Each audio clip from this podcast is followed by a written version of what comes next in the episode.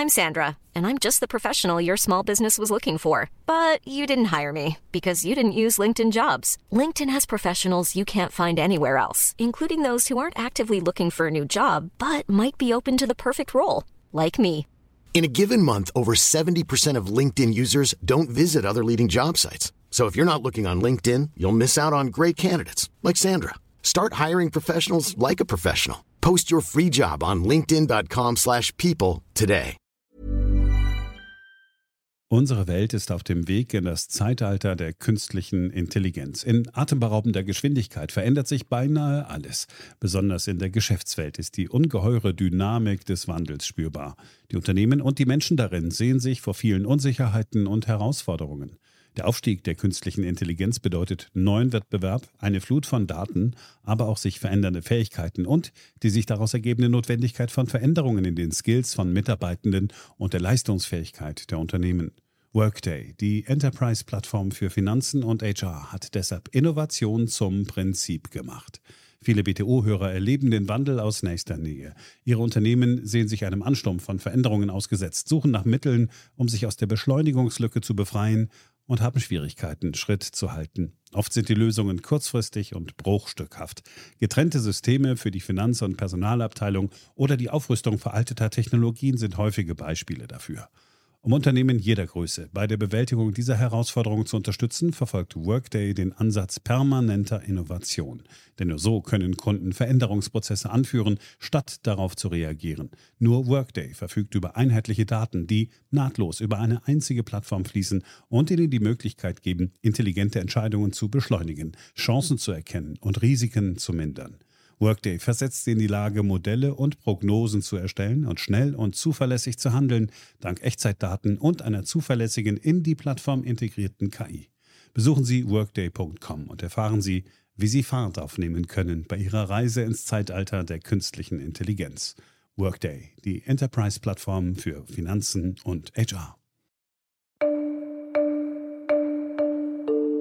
Hier ist Beyond the Obvious, der Ökonomie-Podcast von und mit Daniel Stelter, eine Produktion von The Pioneer. Herzlich willkommen zur Jubiläumsausgabe dieses Podcasts. Immerhin die 50. Ausgabe. Fast auf den Tag genau vor einem Jahr haben wir begonnen, diesen Podcast zu veröffentlichen. Vielen Dank fürs loyale Zuhören, vielen Dank fürs viele Feedback und natürlich auch dafür, dass Sie heute wieder mit dabei sind bei dieser neuesten Ausgabe meines Podcasts. Beyond the Obvious, der Podcast mit Dr. Daniel Stelter.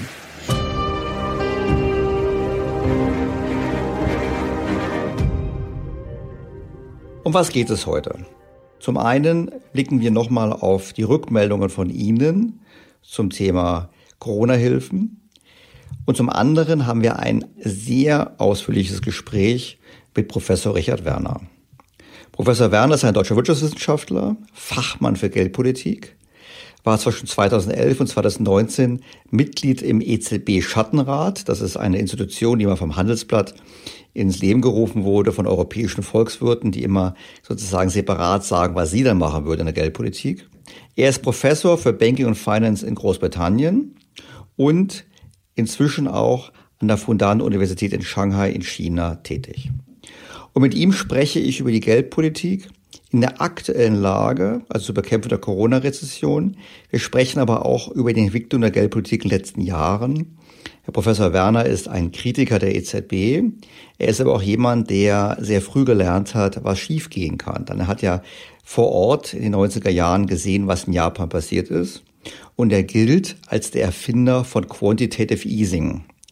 Und wie er uns im Gespräch erläutern wird, vom Quantitative Easing, wie man es richtig macht, nicht so, wie es in Europa gemacht wird.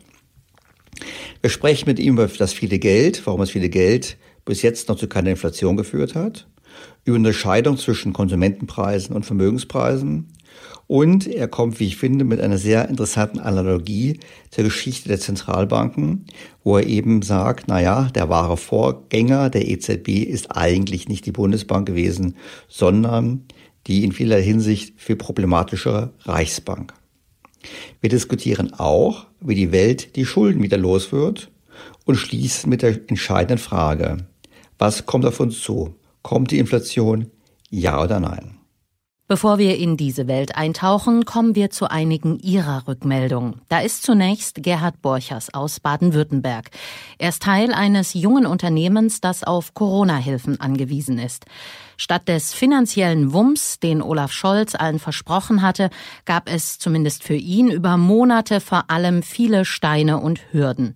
In der vorherigen Ausgabe dieses Podcasts hat er ausführlich darüber gesprochen. Inzwischen gibt es neue Entwicklungen und damit so etwas wie ein Happy End.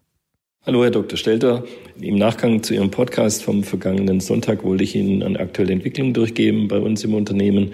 Positive Nachrichten. Zum einen, wir hatten einen Antrag gestellt für die Säule 2 der Startup-Förderung. Dies wurde am Mittwoch genehmigt. Wir bekommen also diese Mittel. Und zum Zweiten, es gibt eine Verbesserung in den Konditionen. Ähm, wir landen jetzt bei jährlich 5,9 Prozent und in Jahren mit Gewinn äh, plus 1,5 Prozent. Der Aufschlag bei Abfindung beziehungsweise Rückzahlung von drei Prozent fällt weg. Insofern ist es eine positive Entwicklung und diese Odyssee von ähm, sieben Monaten Corona-Förderung hätte da jetzt ein positives Ende gefunden. Vielen Dank und herzliche Grüße. Und jetzt ist doch schön, dass es doch noch gut ausgegangen ist, zumindest nach sieben Monaten Hängepartie. Ich glaube, das war ja letzte Woche auch eine der Haupterkenntnisse. Es dauert viel zu lange. Was das Thema betrifft, mit den Zinssätzen ist auch erfreulich, dass Zinssätze etwas geringer geworden sind. Wir müssen nur im Hinterkopf behalten, dass der Staat ja zurzeit gar nichts für seine Schulden bezahlt. Und da sind Zinssätze in der Größe von sechs bis sieben Prozent durchaus immer noch respektabel. Und das ist ja ein Muster, was sich durchzieht, das haben wir letzte Woche besprochen. Ich erinnere an die Lufthansa, da war eben, soweit die Verträge damals ausgehandelt wurden, die Aussage so, dass eben für die stille Beteiligung sofort vier Prozent Zinsen fällig sind, die dann sehr deutlich steigen und auch andere sehr attraktive Möglichkeiten sind für den Staat, so es denn gut ausgeht, Geld zu verdienen. Ich persönlich glaube immer noch, da es sich um eine Krise handelt, die eben im Unterschied zur Finanzkrise nicht auf ein Fehlverhalten der Unternehmen zurückzuführen ist, sondern auf einen externen Schock, halte ich das nach wie vor für nicht die richtige Vorgehensweise und ich würde mir wünschen, dass der Staat tiefere Zinssätze nimmt und ich glaube auch, dass wir nach dem Ende der Krise nicht umhin kommen werden, uns grundsätzlich darüber Gedanken zu machen, ob es richtig ist, die Unternehmen so zu belasten oder ob wir nicht hingehen sollten und zum großen Teil die Schulden erlassen sollten.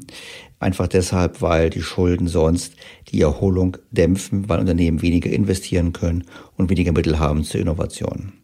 Eine andere Rückmeldung hat uns von einem Unternehmer aus Bayern erreicht, der in der Automobilbranche tätig ist.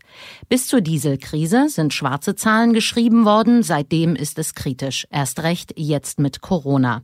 Er schreibt von Kämpfen mit der Hausbank und von abgelehnten Krediten. Zitat der letzte ihrer Podcasts hat mich dazu inspiriert, auch etwas dazu beizutragen, weil ich die Selbstbeweihräucherung der Herren Altmaier und Scholz nicht mehr ertrage.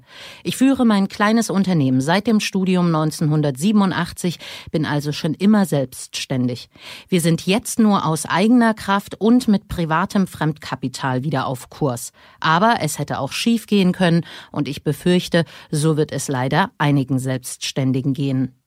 Was der Unternehmer aus Bayern hier schildert, ist leider symptomatisch. Wir haben es zu tun mit zu komplizierten Prozessen. Dann auch hier dauert es ja auch sehr lange. Wir haben dann teilweise eben Prozesse zu führen, dass am Ende gar keine Zahlung erfolgt, wie auch in diesem Fall. Und wir müssen die Frage einfach aufwerfen, was für ein Signal wir gerade in den Mittelstand schicken, auch gerade an die Leute schicken, die eben ins Risiko gehen, wenn in so einer Krise, die eben nicht auf eigenes Verschulden zurückzuführen ist, der Staat in dieser Weise agiert. Es gibt nach wie vor eine erhebliche Diskrepanz zwischen dem Wumms, den Herr Altmaier und Herr Scholz versprechen, und dem, was in der Wirtschaft ankommt. Das ist im hohen Maße ungleich. Und es scheint so zu sein, dass natürlich die großen Unternehmen, die eher in der Lage sind, sich auch die aufwendigen Prozesse zu leisten, bei der Antragstellung bevorzugt werden gegenüber den Unternehmen, die es eben nicht leisten können. Wie es auch anders laufen kann, zeigt eine Nachricht aus der Schweiz. Hier schreibt ein Hörer, ich arbeite bei einem Schweizer Start-up. Die Schweiz hatte für Start-ups ein besonderes Programm aufgelegt. Wir sollten unseren Businessplan einsenden, zuzüglich einer A4-Seite mit Details. Innerhalb von nur zwei Wochen wurde die Prüfung vom Kanton durchgeführt und wir haben eine sechsstellige Summe bekommen. Andere Länder können es, warum kann es Deutschland nicht, wird abschließend gefragt. Ja gut, also aus persönlicher Erfahrung weiß ich, dass die Schweizer einfach pragmatisch sind. Sie haben den Vorteil eines kleineren Landes, sie haben auch den Vorteil einer meines Erachtens besser funktionierenden Bürokratie. Und vor dem Hintergrund ist das typisch, was hier passiert. Das heißt, ein effizienter Prozess. Es wurde was bezahlt und ich bin sicher, dass es auch in der Schweiz Kontrollen geben wird, dass es keinen Missbrauch gibt. Vor dem Hintergrund ist das eigentlich etwas, was einfach die Haltung zeigt. Wir haben eine Krise, wir helfen unseren Unternehmen schnell und unbürokratisch. Also die Schweiz hat's gemacht. Und ich glaube, es liegt nicht unbedingt daran, dass wir nicht in der Lage zu wären. Vielleicht liegt es einfach daran, dass bei uns die Verwaltung und auch die Politik immer erstmal davon ausgeht, dass der Bürger irgendwie es eigentlich nicht verdient hat oder dass der Bürger irgendwas versucht, unberechtigterweise sich zu erschleichen und deshalb eben so viele Regeln aufstellen. Ich glaube, wir sollten die Beweislast mal umkehren und sollten mal sagen, wir gehen mal davon aus, dass jemand, der einen Antrag stellt, diesen auch zurechtstellt. Und dann hätten wir eine ganz andere Welt. Eine weitere Nachricht zum Thema der Corona-Hilfen kommt aus NRW. Hier schreibt ein Hörer an Daniel Stelter. Bezüglich der Beteiligung des Staates an Unternehmen habe ich andere Gedanken als Sie. Wenn ein Unternehmen, welches staatliche Hilfen in Anspruch nimmt, nach der Pandemie durchstartet und hohe Gewinne abwirft, sollte der Staat daran mitverdienen. Wäre es nicht eine bessere Lösung, eine Art Gewinngrenze zu implementieren, bis zu der die Zinszahlungen an den Staat ausgesetzt werden? Sollte diese Gewinngrenze dann überschritten werden, würde der Staat sehr wohl an diesen Gewinnen partizipieren. Also im Prinzip muss ich dazu sagen, ich habe ja in meinem Vorschlag gesagt, lass uns den Umsatzausfall ausgleichen und zugleich den Gewinn deckeln. Also nach dem Motto, wer staatliche Hilfe nimmt, darf er nicht mehr verdienen, als er im Vorjahr verdient hat.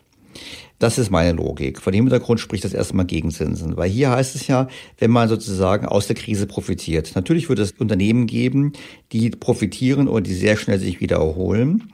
Nur ist es dann wirklich ein Profit, wenn man sich sehr schnell wieder erholt? Oder spricht das für das Geschäftsmodell, spricht das für das Management? Und es wirft dann die Frage auf, warum sollten denn diese Unternehmen bestraft werden und diejenigen, die nicht so gut sind, quasi belohnt werden, indem sie keine Zinsen zahlen müssen. Also das ist nicht ganz klar, weil es wäre eine Umverteilung auch innerhalb der Wirtschaft zwischen erfolgreicheren Unternehmen und weniger erfolgreichen Unternehmen. Das hielte ich nicht für gut. Wenn also ein Unternehmen selbstverschuldet in eine Krise kommt, dann sollte der Staat helfen, wenn es sinnhaft ist, das Unternehmen zu erhalten und sollte natürlich dabei idealerweise die Kontrolle übernehmen, also sicherlich zu Lasten der bestehenden Aktionäre Anteile bekommen. Damit hat das Ganze Upside und kann davon profitieren, wenn die Sanierung funktioniert. Hier im konkreten Fall muss ich sagen, ist einfach was anderes, weil es ist nicht so, dass Unternehmen selbstverschuldet in die Krise geschlittert sind und man kann auch nicht sagen, dass Unternehmen, die im kommenden Jahr beispielsweise wieder Gewinne machen, dass die dann Krisengewinner sind. Ich glaube, in der heutigen Krise ist es sehr schwer, überhaupt welche Gewinner zu finden, außer den bereits angesprochenen Online-Händlern und ähnlichem. Ansonsten ist es doch so, dass überwiegend alle Verlierer sind. Und dann glaube ich, dass Zinsen eben das falsche Signal sind. Aber wie gesagt, das ist meine Sicht, da kann man sich nicht drüber streiten. Ich halte das, was hier auch aufgerufen würde vom Staat bei den genannten Beispielen meines Erachtens für deutlich zu viel.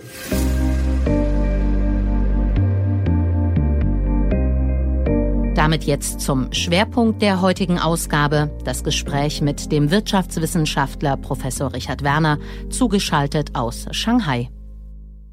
Sehr geehrter Herr Professor Werner, herzlich willkommen in meinem Podcast.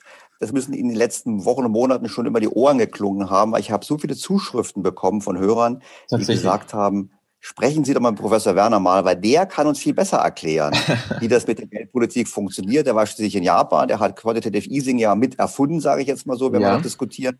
Deshalb wäre meine erste Frage eigentlich mal, wenn Sie jetzt aktuell schauen auf die Geldpolitik, jetzt in der Bekämpfung der Corona-Rezession, was die Notenbanken da machen. Wie ist Ihre Sicht darauf? Ist das nicht eigentlich richtig, was da gemacht wird? Tja, richtig, falsch. Äh, fangen wir erstmal, was wird da gemacht? Es wurde natürlich bereits sehr viel vor zwölf Jahren gemacht, als diese ähm, nordamerikanische und europäische Finanzkrise ausbrach. Und da unterscheiden sich die Maßnahmen jetzt schon in wichtiger Hinsicht. Und der Unterschied, der trifft auch in eine Situation, die auch sehr unterschiedlich ist. Damals, 2008, um das nochmal kurz in Erinnerung zu rufen, hatten wir ja die Situation, dass der Banksektor im Prinzip dicht gemacht hat, kurzfristig, also zumindest in Nordamerika und äh, einigen europäischen Ländern. Deutschland war ja kaum direkt betroffen, ein paar Großbanken, aber die meisten Banken in Deutschland sind ja keine Großbanken, Gott sei Dank. Es hat dann doch einige betroffen, also Island, England, Amerika und natürlich sehr viele Banken, die dann draufgegangen sind. Das hat sich ausgewirkt auf die Bankkreditschöpfung und zwar so, dass die eben scharf zurückgegangen ist. Also wir haben eine Schrumpfung der Geldschöpfung, der Kreditschöpfung, der Kaufkraftschöpfung in der Wirtschaft gehabt. Und die war also massiv, sehr rapide. Das ging innerhalb von ja einem Monat hat das sich alles äh, extrem äh, bewegt und ist zusammengeschrumpft. Während natürlich die Realwirtschaft, die Firmen, Produktion, auch die Dienstleistungen und so weiter, waren ja eigentlich direkt erstmal nicht betroffen. Ist also eigentlich ähnlich wie in den 20er Jahren, oder? Es gab den Crash, ich glaube, 29 war ja ähnlich, dass es auch erstmal quasi zu einem Crash kam, zum Verfall der Vermögenspreise und dann quasi Realwirtschaft getroffen wurde. Also waren wir 2008, 2009 eigentlich auf dem Weg in eine große Depression, oder? Äh, gut, wenn Sie jetzt noch den Vergleich reinbringen, da sah es natürlich auch wieder ein bisschen anders aus. Gut, also der Anfang war der, war der gleiche. Im Finanzsektor ging es los und da gab es dann auch eine Kreditschrumpfung da haben die Zentralbanken sich aber anders verhalten, insbesondere in den USA. Die Federal Reserve hat ja da die Schrumpfung der Kreditschöpfung vorangetrieben und eine aggressive deflationäre Politik betrieben und hat auch ungefähr 10.000 Banken bankrottiert. Das hat natürlich dann zu einer sehr großen Rezession geführt, einer Depression mit äh, Rekordarbeitslosigkeit und Hungersnöten. Also viele Bauern haben ja ihre, ihr Land verloren. Wenn wir kennen noch, also meine Generation zumindest, die Filme mit Cowboys und Indianern und diese Pioniere, die Farmer, die neues Land bearbeitet haben und dann äh, kultiviert haben. Und das hat sich ja rapide geändert in den 30er Jahren weil die ganzen Bauern, die wurden durch den Finanzsektor bankrottiert, denen wurden ja in den 20er Jahren die ganzen Kredite aufgeschwatzt, ihr müsst mechanisieren, ihr braucht Traktoren und dies und das und das Geld, den Kredit gibt's ja ganz billig, hier niedrig Zins, nehmt doch. Die Sicherheit war natürlich der Grund. Und als dann die Krise losging, da gab's dann genügend Anlässe, wenn man es ins Kleingedruckte der Verträge schaut, dass die Banken dann ihre Kredite zurückziehen konnten. Die haben dann also sofortige Gesamtzurückzahlung der Kredite verlangt. Das ging dann natürlich nicht. Das Geld war ja investiert. Und dann wurden die alle expropriiert, also die haben ihre Farms verloren und viele sind verhungert, wörtlich, weil es gab ja überhaupt kein Sozialsystem. Also wenn man dann nichts zu essen hat, dann hungert man erstmal. Das wird ja auch gut beschrieben in so Romanen wie John Steinbecks The Grapes of Wrath. Also das war damals die Situation. Also doch sehr anders, also zumindest was die Reaktion der Zentralbank angeht. Also vielleicht nochmal zurück zu 2008. Da hatten wir also eine Zentralbankreaktion der äh, aggressiven Intervention, um die Liquidierung der Banken aufzuhalten und eigentlich die, das einzudämmen. Es gab natürlich auch eine Beschleunigung der Übernahmen und Fusionen von Banken. Das ist ja ein Trend, der, der läuft die ganze Nachkriegsgeschichte, aber besonders in den letzten 30 Jahren. Das ging also weiter. Also das ist vielleicht eine Ähnlichkeit. Die Zahl der Banken geht eben wieder weiter äh, sehr zurück. Das kennen wir natürlich auch in Europa. Unter der EZB sind ja das sind ja nur 20 Jahre, das sind ja auch 5000 Banken verschwunden. Kommen wir mal auf jetzt zurück. Sie sagen im Prinzip, 2008, 2009 war anders als in den 20er Jahren, wobei natürlich auch, ich würde auch sagen, wurden auch Kredite aufgeschwatzt, eben im Wien-Bereich. Aber jetzt natürlich eine andere Krise. Jetzt haben wir natürlich eine Krise, die ja quasi nicht vom Finanzsystem ausgeht, die aber das Finanzsystem ja auch getroffen hat trotzdem. Aber diesmal hatten wir ja keine Reduktion, also 2020 in der Bankkreditschöpfung. Was wir anstelle dessen hatten, war ein, eine künstliche, also regierungsverordnete Einschränkung der Realwirtschaft. Tausende von kleinen Firmen mussten schließen, dürften keine Aktivitäten betreiben. Da sind natürlich auch viele schon im Frühjahr draufgegangen. Das geht natürlich dann auch weiter in, in diesen Monaten mit Lockdowns. Wir haben also eine Situation, wo man künstlich das Angebot, also jetzt nicht die Nachfrageseite, sondern das Angebotsseite Produktion und Dienstleistungen einfach einstellt. Und wahrscheinlich eben so, dass sich das auch nachhaltig auswirkt, in, insofern, dass da einfach die, die werden nicht mehr so zurückkommen. Da wird höchstens was anderes zurückkommen. Wahrscheinlich eben große Betriebe werden die entsprechenden Aktivitäten übernehmen. Aber diese Firmen wird es wohl nicht mehr geben. Also wird der, der ganze ähm, ja, Kleinunternehmerbereich äh, natürlich sehr geschädigt. Also es ist die Realwirtschaft, die diesmal den Schock erhalten hat, nicht der Banksektor direkt. Gut, wie sich das für den Banksektor jetzt dann noch ähm, auswirken wird, das müssen wir noch diskutieren. Aber also Initialschock war eben diesmal in der Realwirtschaft. Das ist ganz anders, diametral anders als in 2008. So, und jetzt haben aber die Zentralbanken wieder eine Interventionspolitik eingeführt, die erstmal der von 2008 ähnelt, weil eben viel interveniert wird, Anleihen aufgekauft werden. Man spricht von quantitativen Lockerungen, Expansion, große Zahlen. Damals hatten wir mehr so um in Billions auf Englisch gesprochen, jetzt geht's hier um Trillions hauptsächlich. Aber da gibt's auch einen Unterschied. Denn damals war die Intervention, also gut, man muss da auch Länder unterscheiden, wenn wir Amerika anschauen, da war die Intervention hauptsächlich so, dass die Kreditschöpfung in der Wirtschaft erstmal direkt wenig angekurbelt wurde, sondern es ging darum, den Banksektor wieder auf die Beine zu bringen. So war das in Amerika. Das war in Europa etwas anders. Aber wenn wir kurz bei Amerika bleiben, ich hatte ja ursprünglich, also meine ursprüngliche Definition von quantitativen Lockerungen, da ging es ja darum, die Kreditschöpfung für die Realwirtschaft zu erhöhen. Und das kann man durch eine Reihe von Schritten machen. Der erste Schritt sollte einfach mal sein, dass man die notleidenden Kredite und die, die absehbar notleidend werden, das kann man ganz leicht ausrechnen. Das konnte ich damals in den frühen 90ern hatte ich schon eine gute äh, Schätzung. 80 Trillion Yen waren das damals. Da hieß es fast das halbe Jahrzehnt. Ich bin da ganz verrückt, viel zu große Zahlen. Zum Schluss waren es dann eben genau 80 Trillion. Man muss eben nur die Kreditschöpfung anschauen, für welche Sektoren. Dann sieht man sofort, was eben Kreditschöpfung für Finanztransaktionen sind, die natürlich die Blase erzeugt haben in Japan in den 80ern, die dann notleidend werden müssen. Das ist also. Aber, wenn ich nur ganz nochmal zum Verständnis. Es ist ja so, wir haben ja in meinem Podcast schon öfters mal gesprochen über die Wirkung von Schulden und dass wir gesagt haben, eigentlich haben wir zu viel Schulden in der Welt. Wir haben seit 40 Jahren haben wir konstant steigende Schuldenquoten und ich würde immer den Notenbanken mit dran Schuld geben, weil sie eigentlich seit 40 Jahren immer, wenn eine Krise ist, Zinsen gesenkt haben und Wertpapiere gekauft haben etc. etc.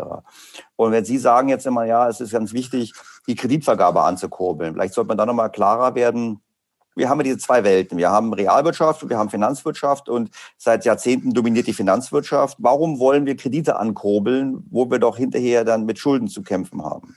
Ja, das ist natürlich eine, ein Teil unseres Systems. Ein Kernstück unseres Wirtschaftssystems ist, dass eben unser Geld basiert auf dem Machen von Schulden, dem Eingehen von Schulden. Das ist eben die Geldschöpfung. Das ist die Kreditschöpfung. Das geht auch ganz gut, wenn die Kreditschöpfung für produktive Zwecke eingesetzt wird. Dann ist das nämlich ein Anreiz, dass man das, die Schulden bedient. Das heißt, man muss dann eben auch schauen, dass man möglichst produktiv investiert, dass da Erträge kommen, um den Kredit zu bedienen und zurückzuzahlen. Und das Problem ist eben, wenn Kreditschöpfung für Finanztransaktionen, für, für Vermögenswerte, Käufe ob das jetzt Land oder Aktien oder irgendwelche Finanzinstrumente sind, verwendet werden, dann kann es ja keine Einkommensströme im Ganzen geben, die sich daraus ergeben. Es gibt dann zwar Gewinne durch die Aufwertung der Vermögenswerte, das ist aber anders und ökonomisch ist das ein Problem, weil das ist ein Ponzi-Scheme, so eine Art Pyramiden-Schneeballsystem. Das sieht zwar anfangs gut aus, aber das ist so ein Spiel, da muss man ständig weiter Kreditschöpfung für Finanztransaktionen vermehren. Dann kann man das Spiel weiter spielen. Aber irgendwann wird das aufhören, ob das jetzt ein externer Schock ist oder anders. Und dann bricht das alles zusammen. Dann werden die eben notleidend, diese Kredite für Finanztransaktionen. Das war 29 der Fall, das war in Japan 89 der Fall.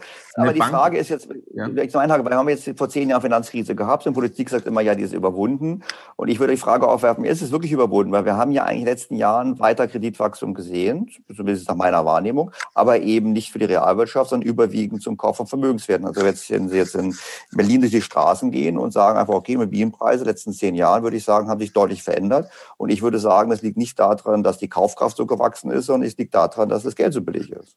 Äh, ja, gut, jetzt sind wir bei Deutschland. Da hatte ich ja 2009 vorhergesagt, dass die nächste Immobilienblase wird in Deutschland sein. Und hat mir auch, ich war auf Besuch an der Goethe-Uni in Frankfurt, hat mir ein paar äh, Wohnungen angeschaut und wollte kaufen weil mir das klar war. Ich habe dann etwas später gekauft. Warum war das klar? War das klar, weil Sie sagten, Geld wird billig, zu billig für Deutschland und deshalb muss es so passieren? Oder warum haben Sie die vorhergesehen, diese Blase? Die UBS sagt ja auch heute, Frankfurt, München äh, sind im Blasenbereich. Also insofern war Ihre Prognose offensichtlich richtig.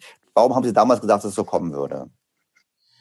Das würde ich am besten erklären, wenn wir die anderen Themen alle erklärt okay, haben. Okay, alles klar. Sorry, Weil das ein bisschen, das ist noch ein Schritt weiter das würde jetzt vielleicht zu Unverständnis führen, wenn ich Ihnen das einfach jetzt so sage.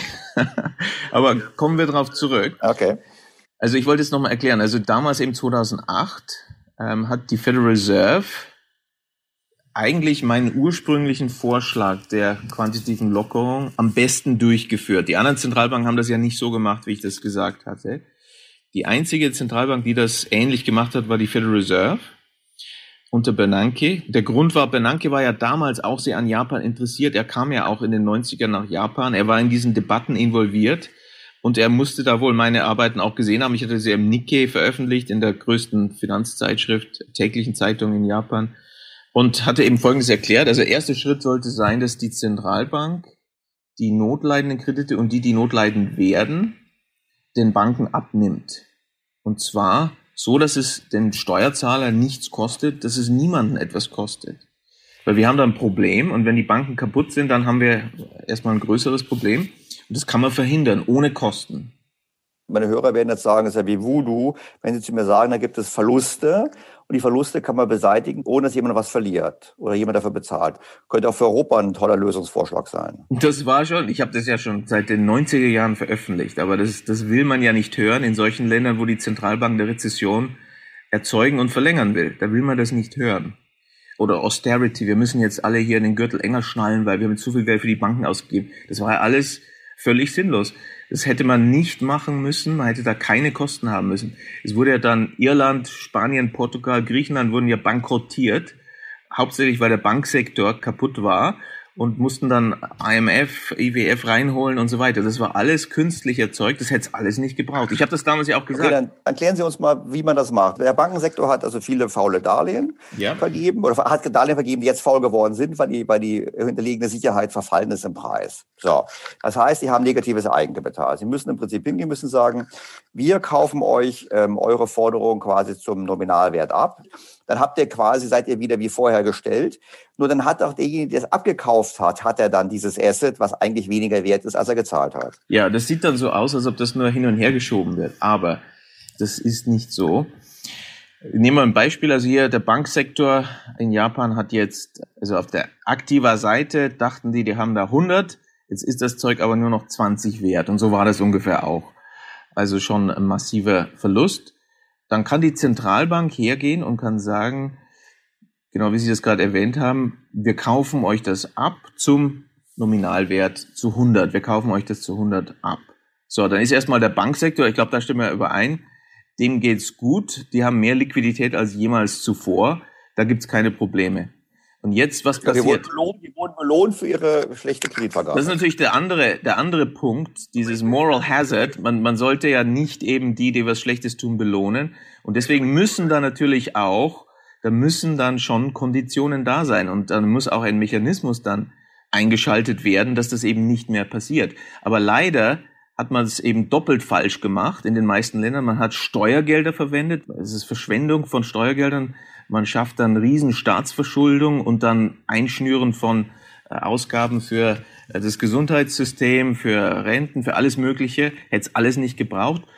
Und man hat trotzdem noch den Moral Hazard. Man hat ja doch die Banken wieder gerettet und den falschen Impuls erhalten, werden belohnt für ihr Fehlverhalten. Also das war doppelt Aber ich falsch. Möchte, Genau, das habe ich natürlich abgelenkt. Ich möchte noch so einen Punkt weiterkommen. Also die Bank of Japan kauft also zu 100 ab. Jetzt ist aber da trotzdem das Asset nur 20 wert. Wie geht's genau. denn dann weiter? Ja, man kann natürlich das jetzt auf der Bilanz der Zentralbank so darstellen, als ob die Zentralbank jetzt, weil sie etwas gekauft hat für 100, das Marktwert nur so ungefähr 20 wert ist, dass die Zentralbank also jetzt einen Verlust hat von 80. Und das könnte man dann als Problem aufbauschen. Aber es gibt keinen rationellen Grund, das so zu tun.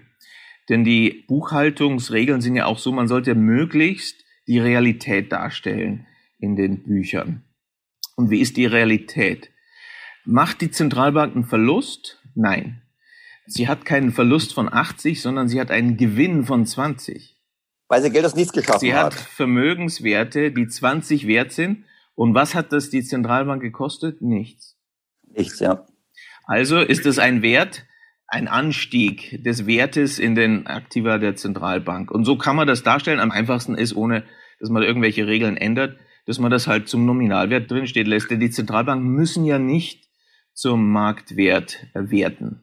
Die können ja auch, wenn sie sich entscheiden, das zum Buchwert stehen lassen.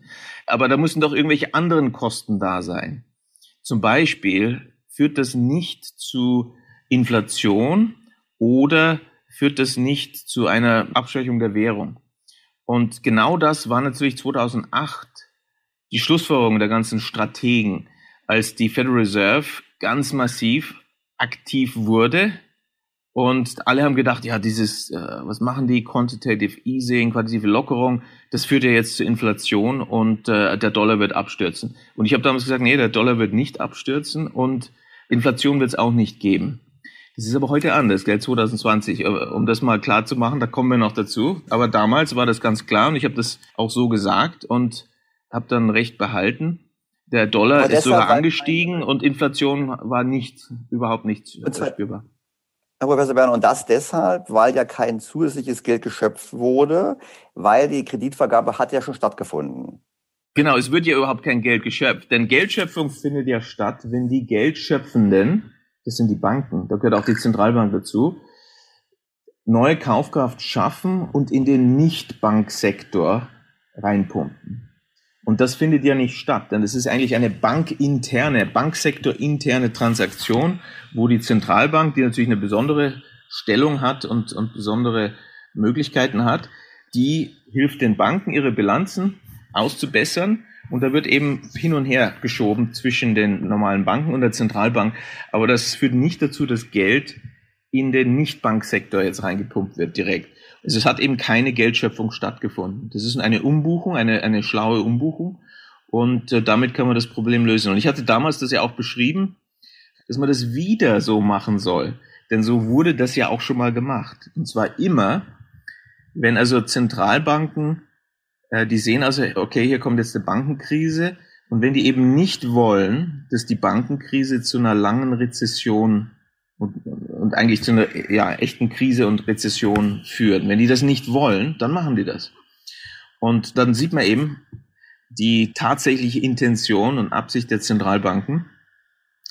Die Federal Reserve war die einzige. Bevor wir, bevor wir, ja? Professor, bevor, bevor wir jetzt auf die äh, Intention nochmal kommen, ich habe nochmal eine Frage. Und zwar, wir hatten vor ein paar Wochen, hatte ich in einem Podcast Herrn Dr. Sauer ähm, aus Frankfurt, der promoviert hat über EZB-Politik und so weiter.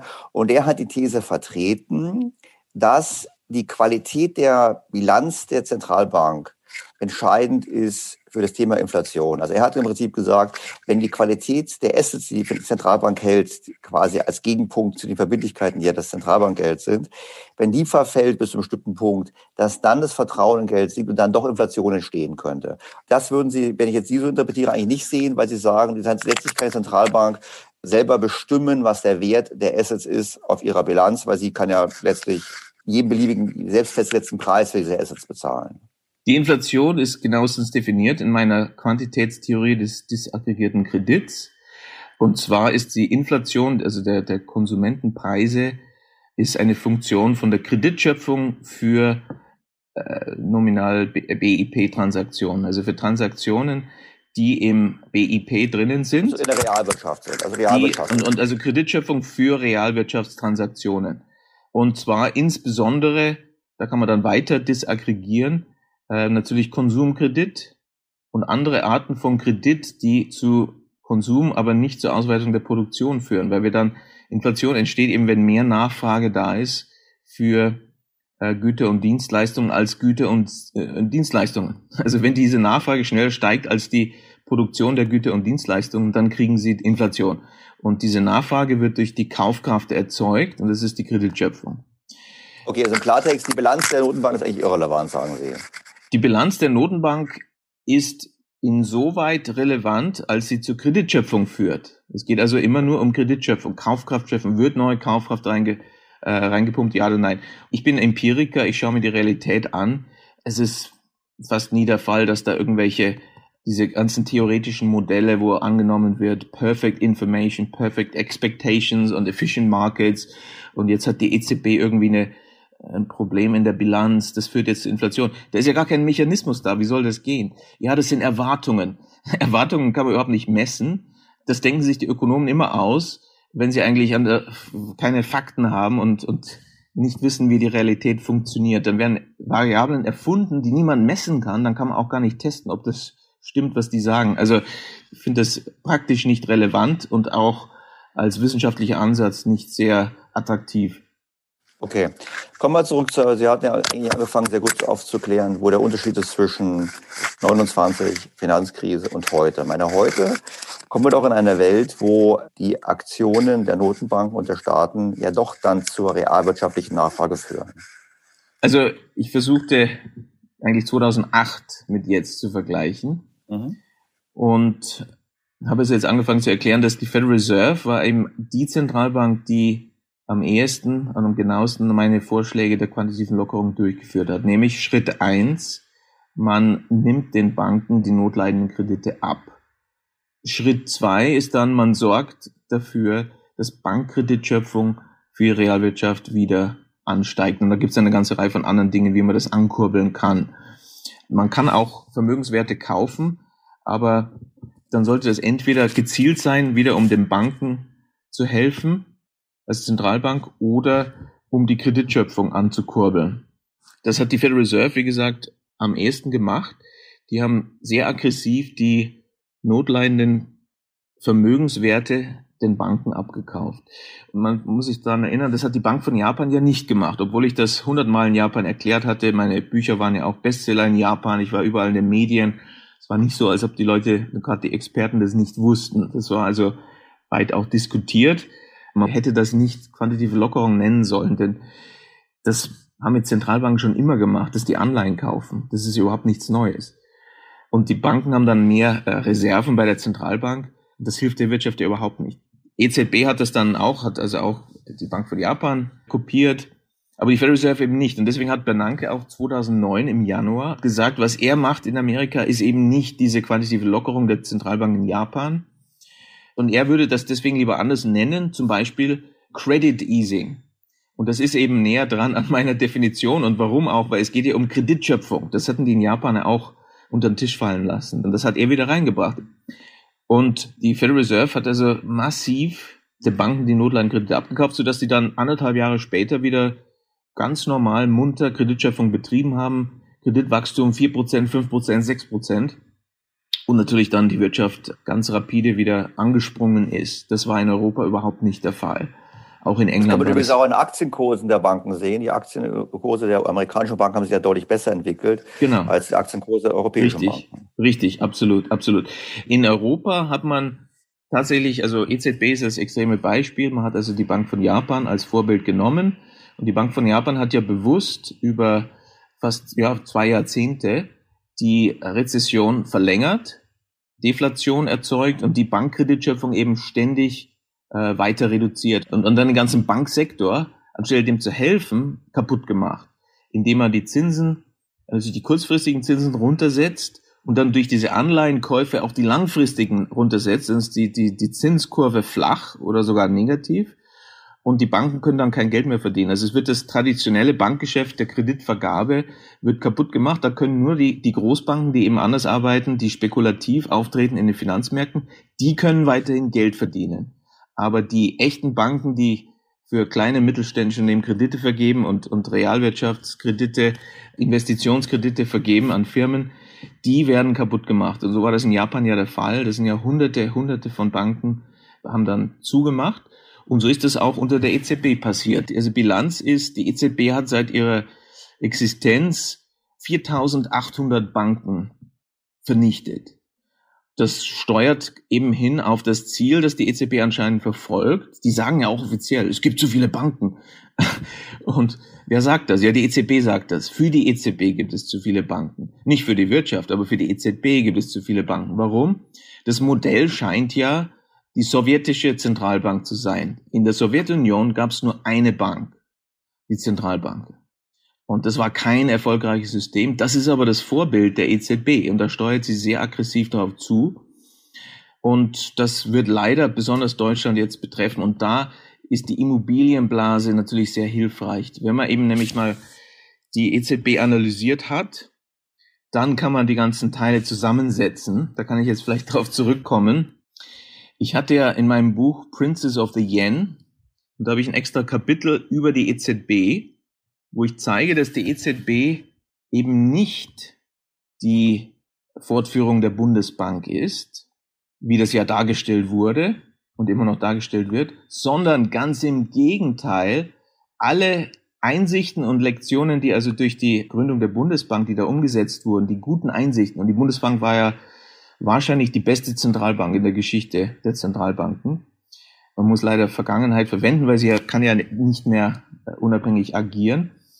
Die EZB war also eben nicht die Fortführung dieser Bundesbank, sondern im Gegenteil wurden die ganzen positiven Dinge, die durch die Struktur der Bundesbank eingebaut wurden ins System, die wurden alle zunichte gemacht und es wurde der katastrophale Vorgänger der Bundesbank wiederbelebt, wie so ein Frankenstein-Monster, nämlich die Reichsbank.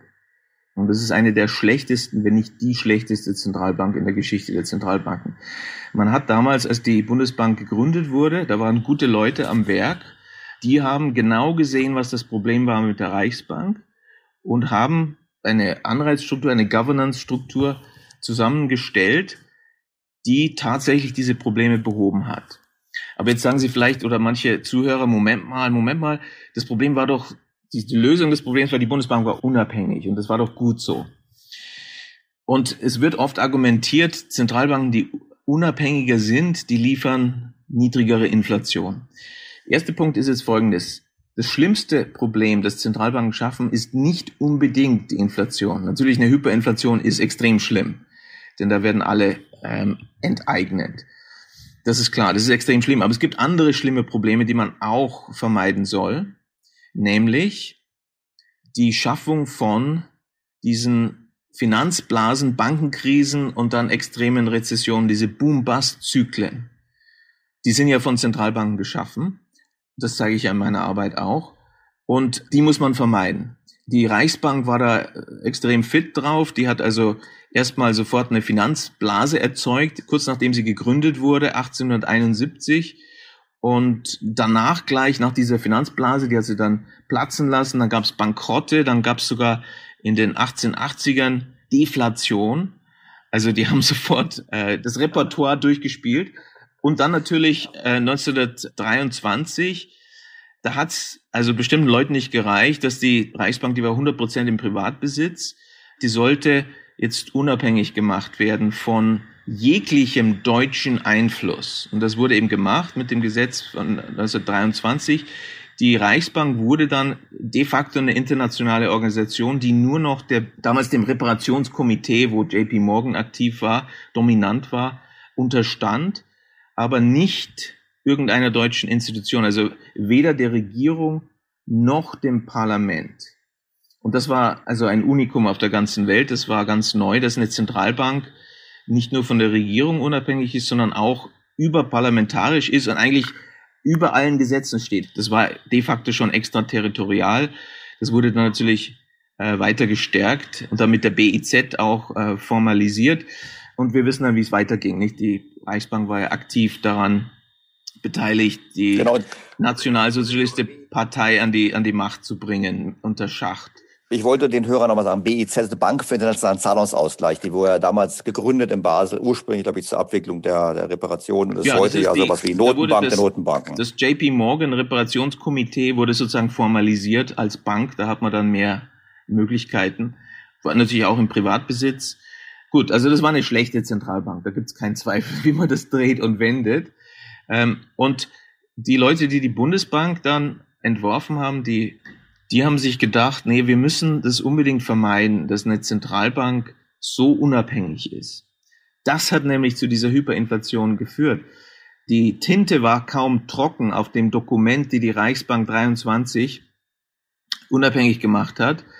Da wurden dann die Druckmaschinen angeworfen. Dann ging's los. Ganz extreme Inflation wurde erzeugt und hat natürlich dann zur großen Katastrophe in Deutschland und Europa geführt man hat dann also bei der Gründung der Bundesbank es geschafft, dass die Bundesbank nicht mehr so unabhängig ist wie die Reichsbank.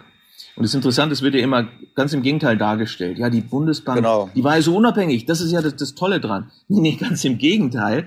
Der Fortschritt im Design der Zentralbank war, dass sie weniger unabhängig war als die extrem unabhängige Reichsbank, die dann Deutschland in die Katastrophe geführt hat. Denn wenn man über dem Gesetz steht, wenn man keinem Parlament mehr rechenschaftspflichtig ist, dann kann man ja alles machen, alles.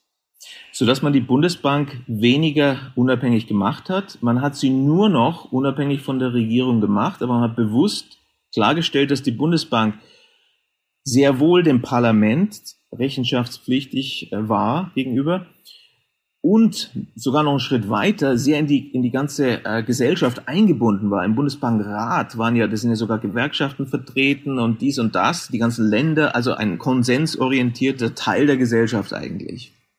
Und mit viel Rechenschaftspflicht, denn das Parlament hat ja dann auch Gesetze eingeführt, um der Bundesbank zu sagen, was sie machen soll, nämlich nicht nur niedrige Inflation, sondern auch gutes Wachstum und Beschäftigung. Das wurde ja so durchgeführt und die Bundesbank hat geliefert. Also das, das hat sich echt sehr gut bewährt. So, jetzt wird dann die EZB geschaffen und da hat man das alles über den Haufen geworfen und hat sich gedacht, nee, also die Bundesbank, das ist ja eine sehr unbequeme Zentralbank gewesen, die hat ja nie mitgespielt bei diesen ganzen Spielchen. Andere Zentralbanken, die schaffen da Finanzblasen, Bankenkrisen, lange Rezessionen und die Bundesbank spielt nicht mit. Das kam nicht gut an in gewissen Kreisen. Und dann, okay, dann müssen wir die Bundesbank halt abschaffen. Und dann wurde die EZB eingeführt, unter dem Vorwand, dass jetzt alles für Europa müssen wir das tun und so weiter. Und dann wird alles besser. Und nach welchem Modell wurde die EZB konzipiert? 100% die Reichsbank. Und das, das sehen Sie also in meinem Kapitel da im Prince of the Yen. Und dann war damals eben 2003 meine Schlussfolgerung, da die EZB, die wieder auferstandene Reichsbank ist, müssen wir leider aus diesen, diesen Gründen davon ausgehen, dass sie genau wie die Reichsbank Boom- und Bust-Zyklen erzeugen wird, so dass wir jetzt davon ausgehen können, dass es bald eine extreme Expansion der Bankkreditschöpfung für Finanztransaktionen in der Eurozone geben wird, die zu Finanzblasen führen wird und dann Bankenkrisen und großen Rezessionen mit Riesenarbeitslosigkeit. Ein Jahr später haben die angefangen, haben in Irland, in Portugal, in Spanien haben die, die Bankkreditschöpfung auf 30 Prozent, teilweise 40 Prozent Wachstum hochgepumpt. Und das ist klar, wenn nach meiner Quantitätstheorie des disaggregierten Kredits, wenn die Kreditschöpfung eben so ansteigt, weit über das Wachstum des Bruttoinlandsprodukts, das ist natürlich alles Finanztransaktionskredit. Und das wusste die EZB natürlich sehr gut. Das ist ja auch offensichtlich, dass da die Blasen erzeugt wurden. Und wir wissen dann, was da immer folgen muss. Dann ähm, gab es eben diese Bankenkrise und dann natürlich auch die Riesenrezession mit Riesenarbeitslosigkeit, über 50 Prozent Jugendarbeitslosigkeit in Spanien, Portugal, Griechenland. Das ist, das ist fast kriminell, nicht? Also, was da durchgeführt würde. Aber jetzt nochmal, ich bin mit Ihrer Beschreibung bin ich dabei. Wir haben in der Tat, Euro wurde eingeführt, Geld war zu billig, hat, hat die Blasen aufgepumpt. In Deutschland gleichzeitig war es, sagt man ja zumindest, war das Geld noch zu teuer, deshalb hatten wir unsere Rezession. Dann gab es die Euro-Krise, nichts anderes als eine Finanz- und Schuldenblase war, da bin ich mit Ihnen einer Meinung. Äh, seither haben wir äh, noch billigeres Geld. Wo die EZB ja behaupten würde, das billige Geld dient ja dazu, die Realwirtschaft zu stimulieren. ja, ich sage, es ist ja, was offiziell immer gesagt wird. Ich meine, wir haben es im Podcast schon mal besprochen, es führt doch zu einer zunehmenden Zombifizierung, weil die Bereinigung verhindert wird. Nur wo sind wir denn jetzt? Weil wenn ich jetzt die Reichsbank die Analogie weiterführen würde, würde ich ja sagen, naja, jetzt sind wir in dieser deflationären Phase. Die Notenbank reagiert aber über und will ja alles versuchen, um Inflation zu erzeugen. Würden Sie jetzt sagen, jawohl, das Skript geht weiter, kommen dann demnächst die, auch ohne Krieg, kommen dann die 20er Jahre äh, auch demnächst? Denn die EZB setzt ja offiziell alles daran, Inflation zu schaffen. Ja, und wenn eine Zentralbank Inflation tatsächlich schaffen will, dann kann sie das natürlich jederzeit. Das ist das Leichteste kann schon sein, dass sie das diesmal jetzt wollen. Vielleicht noch ganz kurz, bevor ich jetzt das ausführe, zu diesem Punkt mit den Zinsen. Das ist ja die große Propagandamaschinerie, nicht nur der Zentralbanken, sondern auch eigentlich der VWL. Und zwar der Gleichgewichts-VWL. Das ist also eine reine theoretische VWL, die also mit der Realität nichts zu tun hat, wo es Gleichgewicht gibt. Nicht nur in ein paar Märkten, sondern in allen Märkten gleichzeitig haben wir Gleichgewicht die Schlüssel-Schlussfolgerung dieser Gleichgewichtsökonomik ist eben, dass niedrigere Zinsen, weil das, weil in, in Gleichgewichtsökonomik ist ja der Preis wichtiger als die Menge. Der Preis gibt uns eben dieses Gleichgewicht, wo Angebot äh, gleich ist mit Nachfrage. Und für die Gesamtwirtschaft ist eben der Preis der wichtigste Preis des Geldes, der Zins. Und deswegen ist das die Schlüsselvariable, die die Zentralbanken für ihre Geldpolitik verwenden. Heißt es. Das ist eben die offizielle Propaganda. Und deswegen was machen Zentralbanken? Ja, sie bewegen den Zins, heißt es. Der Zusammenhang zwischen Zins und Wirtschaftswachstum, der offizielle ist ja niedrigerer Zins, höheres Wachstum, höherer Zins, niedriges Wachstum. Also wir haben eine negative Korrelation, wird uns hier erzählt. Und zweitens, die Kausalität soll ja vom Zins angeblich eben auf die Wirtschaft sein. Ich habe schon Jahre gesagt, auch in meinen Büchern, dass das eben natürlich empirisch überhaupt nicht stimmt. Aber da ist niemand interessiert daran, das überhaupt empirisch zu testen. Und das, das fand ich so extrem. Ich habe jetzt 2018 eine Arbeit veröffentlicht, Reconsidering Monetary Policy, die ist auch Open Access, man kann das also sofort über Google gleich, gleich lesen. Die wurde natürlich jahrelang von den äh, Fachzeitschriften abgelehnt, weil ich damit 250 Jahre Gleichgewichtsökonomik von Adam Smith, David Ricardo, Marshall, Keynes, äh, Monetarismus, Friedman, alles, alles wird damit widersprochen. Die es stimmen da überein. Wenn man also die Zinsen äh, senkt, das kurbelt die Wirtschaft an. Und wenn man die Zinsen erhöht, dann verlangsamt sich das Wachstum. Und das Zentralbanken haben das natürlich auch popularisiert und sagen das ja ständig. Auch jetzt noch, wenn die Zinsen schon so niedrig sind, nee, wir brauchen jetzt noch mehr negative Zinsen, so richtig negative, minus fünf, minus zehn und so weiter. Jetzt frage ich Sie mal, wie viele empirische Studien gibt es, die das irgendwie belegen? Und die Antwort ist null. Bis eben meine Arbeit, da gibt es zwei Papers. Die erste ist eben jetzt rausgekommen in Ecological Economics. Und da haben wir die vier großen Volkswirtschaften USA, Japan, Deutschland und Großbritannien. Langfristig über ein halbes Jahrhundert ungefähr die Zahlen rein.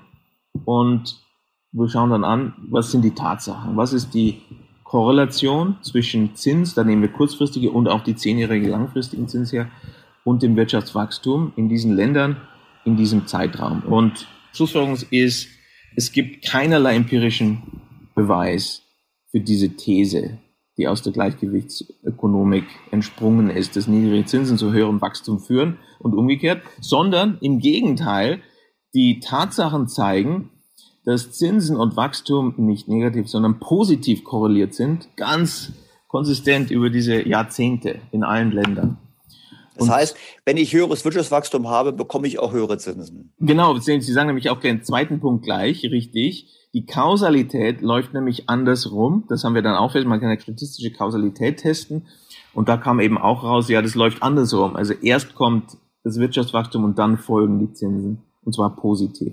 Das bedeutet natürlich, man kann die Zinsen überhaupt nicht für Zentralbankpolitik verwenden. Das ist ein reines Märchen. Propagandageschichte, um davon abzulenken, was wirklich wichtig ist. Und das ist nämlich die Menge, weil die Mengen wichtiger sind als die Preise. Warum? Weil wir ja kein Gleichgewicht haben. Es gibt kein Gleichgewicht. Alle Märkte sind rationiert und sind Mengen wichtiger. Und welche Menge ist die allerwichtigste? Natürlich die Menge der Kaufkraft und der effektiven Kaufkraft des Geldes, der Kreditschöpfung. Und das treibt die Wirtschaft an, egal was die Zinsen machen. Aber dadurch, dass die Zinsen gesenkt werden, das ist ja nicht so, dass das keine Auswirkungen hat. Es hat natürlich schon Auswirkungen. Und zwar welche? Wie vorher schon erwähnt. Das bankrottiert den Banksektor, sodass wir dann weniger Kreditschöpfung für die Realwirtschaft haben.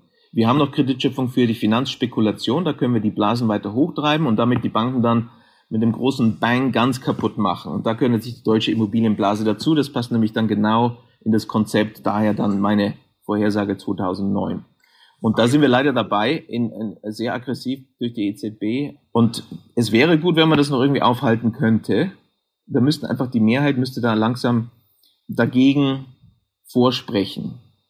Herr Professor Werber, kurz ja. zum Ausblick kommen. Ich versuche mal meinen Worten zusammenzufassen, was ich verstanden habe. Also wir haben eigentlich eine Welt, wo, die Menge ist wichtiger als der Preis. Der Preis quasi folgt dem, was aus der Menge heraus resultiert. Die Notenbanken haben in den letzten Jahren, das hat ja schon vor der EZB auch die FED schon gemacht, wir haben immer versucht, Wirtschaft zu stimulieren. Wir haben die Kreditvergabe befördert. Dieses Befördern der Kreditvergabe ist zunehmend in Spekulation geflossen, was dazu gezwungen hat, dass wir quasi noch mehr befördern wollten, weil wir wollten die Realwirtschaft stimulieren. Und desto mehr ähm, ich das gemacht habe, ist desto mehr ist die Geldmenge gewachsen, desto tiefer ist auch der Preis für das Geld, weil es ja viele gibt.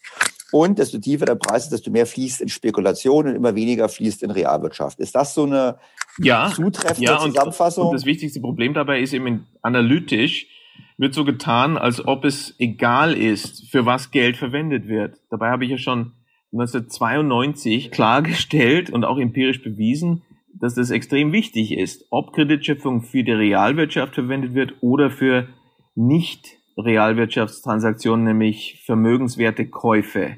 Und das hat ganz andere Auswirkungen. Das ist also eigentlich jetzt schon Allgemeinwissen, aber nur die Zentralbanken tun so, als ob das nicht so ist und natürlich die theoretischen Ökonomen. Und wenn man dann einfach jetzt sagt, okay, wir erhöhen jetzt die Geldmenge, das geht alles in die Finanzspekulation, dann haben wir natürlich der Realwirtschaft nicht geholfen, sondern wir haben die Blase vergrößert und das wird dann weiter die Banken in Gefahr bringen. Es gibt das Konzept von Paul Samuelson, Revealed Preference, wo man den Leuten, man glaubt denen nicht, was die sagen, sondern man schaut, was die tun. Und so muss es bei Zentralbanken machen. Man muss schauen, was die tatsächlich tun. Und was die machen, das haben sie eben enthüllt. Ihre tatsächliche gezeigte Intention ist anscheinend, den Banksektor kaputt zu machen. Und die EZB hat das ja auch öffentlich gesagt. Und das soll wohl eben mehr wie die Sowjetunion dann aussehen mit einer Zentralbank, die EZB. Und da darf ich vielleicht dazu sagen zu diesem Thema, das erklärt dann auch, warum Zentralbanken jetzt plötzlich oder in den letzten Jahren plötzlich also tun, als ob wir unbedingt die Zentralbanken, die ja eigentlich Aufsichtsbehörden der Banken sind, dass wir jetzt unbedingt die als Mitwettbewerber der Banken benötigen, sodass die also jetzt selber Konten eröffnen für die Öffentlichkeit bei der Zentralbank. Auch das Thema, auch das Thema digitales Zentralbank. Das wird natürlich unter dem Marketing-Gimmick Central Bank Digital Currency wird das vermarktet, damit man nicht durchschaut, was das ist. Es geht nur darum, dass die Zentralbank selber jetzt Konten eröffnen möchte für normale Leute, für Firmen, für alle bei der Zentralbank. Und das, was ist das für eine Aktion? Das kann man ja nicht anders darstellen als eine aggressive Bewegung, um dem Banksektor den finalen Dolchstoß ins Herz zu geben. Gerade wenn man gleichzeitig mit katastrophaler Zentralbankpolitik den Banksektor ständig jetzt schon 20 Jahre in der Eurozone unterminiert, sind die Banken jetzt ein bisschen wackelig geworden durch unsere negativen Zinsen und die Blasen, die wir erzeugt haben. Ja, das tut uns ja echt leid. Aber, aber wir haben ja Konten hier, sie können ja zu uns kommen. Und das wird natürlich dann zum gewissen Zeitpunkt dann rapide passieren. Und die Banken werden dann alle zugemacht. Also damit können die das beschleunigen, dass wir dann eine Sowjetunion haben und nur eine Bank. Und es ist wichtig zu sehen, wie, wie katastrophal das sein wird. Jetzt würde ich natürlich die Frage aufwerfen, warum? Ich meine, es gibt wahrscheinlich einige Hörer, die werden sagen, das ist eine komische Theorie, warum sollte sie das machen wollen? Was vermuten Sie denn dahinter für eine Vorstellung? Also, da kann man eine ganze Reihe von Gründen angeben, aber der einfachste ist einfach die, die menschliche Natur, nicht? Der Drang nach Macht. Da gibt es eine gute Theorie, die heißt Theorie der Bürokratie. Das kommt aus dem politischen Bereich der Politikwissenschaft. Und die Theorie sagt einfach, wenn man eine bürokratische Institution hat, was ist eigentlich deren Ziel? Wonach wird sie streben? Ganz automatisch. Man muss da nichts machen. Man braucht da keine Verschwörung. Das ist einfach die Natur einer Bürokratie. Also die Macht dieser Bürokratie, den Einfluss, die Kontrolle über anderes, wollen die vergrößern. Das ist, was Bürokratien tun. Und das geht darauf zurück, dass einfach die menschliche Natur so ist, Macht korrumpiert, dann will man immer mehr Macht. Und insofern ist das also, ja nicht überraschend. Wenn jetzt also Frau, Frau, Frau Lagarde jetzt sagt, dass sie ja für die EZB eine wichtige Rolle sieht bei der Bekämpfung des Klimawandels, dann würde das quasi in ihre, in ihre Welt hineinpassen. Ich halt sagen, okay, ja, die völlig, EZB völlig. möchte auch noch den, aber konkret würde es ja nichts anderes bedeuten, als dass die EZB den Staaten Geld gibt, damit diese Klimaschutzmaßnahmen ergreifen. Das würde ich nicht unbedingt sagen. Das heißt, die EZB hat jetzt schon klar wieder ein, ein Claim abgesteckt hier. Sie sagt jetzt, nee, das ganze Gebiet, alles Grüne und nachhaltiges Zeug und so, das gehört jetzt auch zu unserer Geldpolitik dazu. Es ist ja unglaublich, was da jetzt schon alles dazugehört. Dabei haben sie ihren ursprünglichen Job überhaupt nicht getan. Die haben ja nichts geliefert, nur Katastrophe nach Katastrophe. Warum sagt da nicht jemand, Moment mal, bevor ihr jetzt noch mehr Macht wollt, wieder mal? Da haben wir nämlich das Problem des Moral Hazards. Aber das größte Problem ist regulatorischer Moral Hazard, wobei die Regulatoren, und ich meine hier die Zentralbanken, insbesondere eben die EZB, die werden immer mächtiger, je mehr Krisen wir haben. Und jede Krise macht sie mächtiger. Und dann haben die natürlich einen Anreiz, noch mehr Krisen zu erzeugen. Leider ist es so. Und äh, da müsste man klar einen Stopp einführen. Aber die EZB wurde ja so konzipiert, dass sie über allen Gesetzen steht, über allen Parlamenten, über der Regierung sowieso. Und da kann niemand Stopp sagen. Wenn es jetzt keinen Stopp gibt, Herr Professor Werner, wäre die Frage, wie geht's weiter? Ich meine, wir haben jetzt Nullzinsen, wir haben Negativzinsen, wir diskutieren digitales Zentralbankgeld. Wir haben jetzt den Corona-Schock. Die Notenbanken weltweit sind jetzt ganz groß aktiv und retten, übrigens die Amerikaner, glaube ich, wahrscheinlich wieder besser als die EZB. Die Amerikaner kaufen auch Junkbonds auf. Nur was ist denn eigentlich Ihr Szenario für die nächsten Jahre, wie es weitergeht? Ja, also ich denke, das wird inflationär werden weil eben der Unterschied ist zu 2008, dass die ähm, Realwirtschaft, die ist jetzt zurückgegangen, und zwar auf der Angebotsseite. Und 2008 war die Realwirtschaft ja nicht betroffen, es war die Geldwirtschaft, die geschrumpft ist plötzlich. Und dann wurden dagegen Maßnahmen getroffen. Und deswegen hat das damals nicht zur Inflation geführt. Aber diesmal ist die Bankkreditschöpfung, die ist ja überhaupt nicht zurückgegangen. Die war ja nicht betroffen die war schon sehr positiv und dann wird sie nochmal aggressiv weiter erhöht. Also das ist die, die Nachfrageseite, wobei wir gleichzeitig das Angebot reduzieren. Was kann dabei rauskommen? Da kann nur Inflation dabei rauskommen. Und das wird sich wahrscheinlich in einem Jahr dann zeigen. Und aber wenn wir jetzt von Inflation reden, reden wir dann von Raten wie in den 70er Jahren oder reden wir von höheren Inflationsraten? Ich meine, das ist immer die Frage, die mir gestellt wird, weil ich würde das, was Sie sagen, noch ergänzen, würde sagen, naja, wenn wir jetzt diese Klimaschutzpolitik betrachten, auch dort wird ja ähm, die Angebotsseite belastet durch die Auflagen und gleichzeitig wird aber auch mehr Nachfrage geschaffen, eben weil, wenn wir unser Verbrennungsmotorauto nicht mehr nutzen dürfen und ein Elektroauto kaufen äh, sollen, sind wir gezwungen, ja mehr Nachfrage zu haben. Also nicht nur, dass es mehr Geld gibt, sondern es gibt auch wirklich mehr Nachfragedruck. Nur die Frage ist, was für ein Inflationsszenario würden wir dann reden? Weil die Frage kriege ich immer gestellt, ich muss zugeben, ich tue mich schwer. Ich versuche, ich würde immer vermuten, eine moderate Inflation, nicht sehr hohe Inflation, oder bin ich jetzt hier da zu naiv? Ich glaube, es geht schon ein bisschen auf die 70er Jahre zurück. Das war ja auch durch Zentralbanken erzeugt. Da heißt es oft, das war hauptsächlich der, der Ölpreis.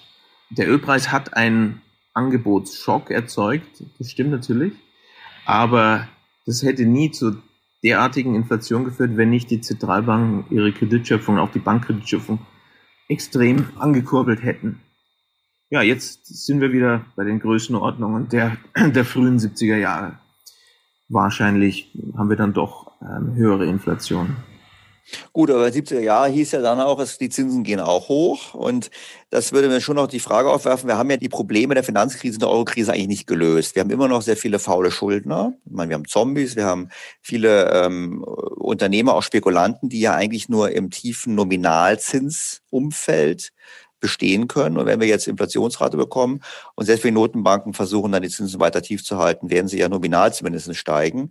Ähm, und dann würde doch eigentlich damit die Blase endgültig platzen. Also die ganz große, ich würde sagen, vielleicht die Metablase, die ja seit den 80er Jahren aufgepumpt wurde. Das wäre natürlich schon möglich. Da muss man eben auch dann die längerfristigen Ziele der Zentralbank anschauen. Es soll ja darum gehen, dann diese Zentralbankkonten, die digital dann nur zugänglich werden, dass die dann dominant werden, wird dann also Bargeld abgeschafft, die Banken sind dann abgeschafft. Damit wird dann die Inflation dann zum Stillstand gebracht werden und dann wird es wieder in die Deflation gehen, Weil sobald die Banken weg sind, gibt es natürlich auch kein Wirtschaftswachstum mehr. Und dann sind wir wieder beim japanischen Szenario. Also, und deswegen Deng Xiaoping, als er an die Macht kam in China 1978, der hat sich umgeschaut und gedacht, weil die, die chinesische Wirtschaft war ja doch der stalinistisch-sowjetischen Wirtschaft ähnlicher. Man hat sich gedacht, nee, das wird nicht lange gut laufen. Machen wir doch, was Japan gemacht hat, was Deutschland gemacht hat und auch in gewissem Sinne Amerika gemacht hat. Die haben nämlich mehr als eine Bank. Der hat Tausende von Banken gegründet. Und dann ist das Wirtschaftswachstum natürlich massiv angestiegen. 15 Prozent Wachstum für 40 Jahre, das hat es in der Weltgeschichte nie gegeben. Es wurden mehr Leute aus der Armut hervorgehoben wie jemals zuvor in der Weltgeschichte in diesen 40 Jahren. Aber für Europa ist anscheinend was anderes geplant. Da geht's jetzt zurück zur Sowjetunion und dann Nullwachstum. Deswegen natürlich auch Degrowth, die ganze grüne Story. Da wird ja gesagt, es ist eh gut, wenn wir kein Wachstum haben. Da kommt dann das eben auch zusammen. Wir haben äh, also keine Geldschöpfung mehr, die Banken haben zugemacht und dann gibt's nur noch Zentralbank Digitalwährung, wenn sie das eben auf sich nehmen, da die, die Methode, in wie, wie das dann gemacht wird, das haben sie ja noch nicht gesagt, die Zentralbank. Das wird ein bisschen unangenehm werden. Aber sonst können sie ja nichts mehr machen, dann keine Transaktionen. Und dann gibt's auch kein Wachstum. Wir werden degrowthed. Dabei stimmt das gar nicht, denn als Wachstum muss ja überhaupt nicht die Umwelt schädigen. Und Wachstum und Umweltschutz und auch nachhaltige Aktivitäten sind also durchaus vereinbar miteinander. Denn wir haben ja eh kein Wachstum. Das Wachstum ist ja nur eine buchhalterische Illusion. Und eine buchhalterische Illusion, die tut ja der Natur nichts an. Was wichtig ist, ist, ob man schädliche Handlungen durchführt oder nicht. Und das kann man mit zehn Prozent Wirtschaftswachstum, das kann sehr schädlich sein, oder es kann extrem grün und der Natur förderlich sein. Da bin ich bei Ihnen. Übrigens das Thema mit dem Wachstum, mit dem grünen Wachstum wird auch mal, werde ich nochmal in Zukunft, also im kommenden Jahr aufgreifen, dann würde ich mich gerne mit Ihnen nochmal drüber unterhalten. Ich würde ganz gerne mal eine Frage gleich nochmal stellen, weil sich China jetzt so gelobt haben. Ich meine, wir haben das hohe Wachstum gehabt in China, wir haben aber auch seit der Finanzkrise ja den Effekt, dass die Schulden, also die Kreditvergabe deutlich schneller wächst als die Wirtschaft. Also sozusagen diese diese Schuldenquoten ja nach oben gegangen sind. Auch in diesem ja, Jahr, also im ja. Jahr 2020, ist China jetzt ja sehr schön aus der, aus der Corona-Krise ja. rausgekommen, aber auch, ich glaube, die Verschuldung ist um 30 Prozent vom Bruttoinlandsprodukt gewachsen, irgendwie sowas, und die Wirtschaft ist links nicht stark gewachsen. Ich meine, ist das nicht ein Zeichen dafür, dass die Kreditvergabe unproduktiv ist? Ja, ja, natürlich. Also nicht alles, aber das wurde eben auch nicht so genau durchgeführt, wie es hätte sein sollen. Meine Quantitätstheorie des disaggregierten Kredits hätte man also etwas genauer implementieren sollen, so dass wir dadurch doch in gewissem Maße auch Finanzblasen erzeugt haben, aber nicht so gigantisch, würde ich sagen, wie anderorts. Das könnte sich noch ändern. Andererseits ist man in China einfach auch mehr bereit, die äh, möglichen Hebel zu verwenden, wenn dann eine Krise sich zeigen sollte, um die sofort zu beenden. Und da haben wir eigentlich unsere ganze Unterhaltung damit angefangen, wie man sofort so eine Finanzkrise ändern kann. Ich möchte jetzt ganz schnell die zwei Beispiele nennen. 1945, als Japan besiegt war und die ganzen Städte in Schutt und Asche waren. Jetzt natürlich Bankkrise. Warum? Die Aktiva der Banken haben hauptsächlich zwei Dinge beinhaltet, nämlich massive Kreditvergabe durch die Kriegsjahre an die Waffenindustrie, zwangsweise natürlich, und viele der japanischen Firmen, an die die Banken Kredit vergeben haben, waren, die gab es nicht mehr und auch nicht mehr in Japan. Das waren also 100% notleidende Kredite. Hätte natürlich zu 20 Jahre Rezession führen können, wenn die Bank von Japan sich so verhalten hätte wie in den 90er und 2000er Jahren. Aber die Bank von Japan hat sich damals gedacht, nee, also es ist keine gute Idee, jetzt hier künstlich 20 Jahre Rezession zu erzeugen, also machen wir es nicht. Also wollen wir jetzt sofort wieder einen starken Wirtschaftsaufschwung erzeugen. Okay, machen wir. Wie haben wir das gemacht? Tja, sofort die Notleine-Kredite der Banken aufgekauft, ähm, weit über Marktwert, Nähe äh, Nominalwert und das Problem war vorbei. Ein Jahr später massive Kreditschöpfung, Expansion, Wirtschaft angekurbelt. Fast keine Rezession. Und die Bank von Japan war da eben in guter Gesellschaft. Das wurde von der, der Mutter der Zentralbanken als erstes durchgeführt, der Bank von England. Als im August 1914, hat auch wieder mit Krieg was zu tun, das Vereinigte Königreich von Großbritannien und Irland dem Deutschen Reich und seinen Verbündeten den Krieg erklärt hat. Da kamen dann sofort, einen Tag später, die ganzen Bankiers zur Regierung, äh, wir haben ein Problem. Wieso, was ist euer Problem? Ja, wir sind bankrott. Ja, wieso? Naja, London war Finanzzentrum. Da haben auch das Osmanische Reich und Ungarn, äh, Österreichische Reich und Deutsche Reich, die bei internationalen Transaktionen lief das oft über London und die haben sehr viele Papiere natürlich gehabt, die Banken, die jetzt plötzlich Feindpapiere waren, die man nicht mehr einholen konnte. Die musste man auf Null abwerten. Damit waren die Banken bankrott. Die Bank von England dachte sich, okay, wir haben jetzt gerade Krieg erklärt, jetzt geht's dann los, der schlimmste Krieg der Geschichte. Kein guter Zeitpunkt, hier eine Rezession vom Zaum zu brechen. Also machen wir keine Rezession. Wir kaufen das Zeug auf zum Nominalwert und der Kuchen ist gegessen. Und so wurde es gemacht.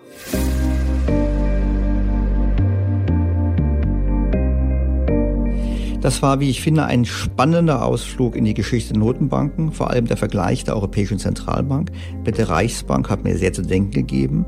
Auch der Ausblick auf das, was noch vor uns liegt, fand ich persönlich sehr, sehr interessant. Insofern an dieser Stelle auch nochmal herzlichen Dank, Herr Professor Werner, fürs Mitwirken. Wir haben ja vereinbart, dass ich in Zukunft wieder auf ihn zukommen darf, vor allem bei Themen wie zum Beispiel der Frage, inwiefern unsere Geld- und Finanzordnung Wachstum erzwingt und damit eigentlich klimaschädlich ist. Ein Thema, was wir uns ja auch vorgenommen haben für einen der künftigen Podcasts. Einige weitere Ausführungen zu dem Interview und Informationen zum Nachlesen finden Sie wieder im Blog von Daniel Stelter auf think-beyondtheobvious.com. Dort haben Sie auch die Möglichkeit, Ihre Fragen und Rückmeldungen zu hinterlegen. Schön, dass Sie auch bei dieser Jubiläumsausgabe mit dabei waren. Ich freue mich auf die Fortsetzung in der kommenden Woche mit der Folge 51. Ihr Daniel Stelter. Beyond the Obvious der Podcast mit Dr. Daniel Stelter.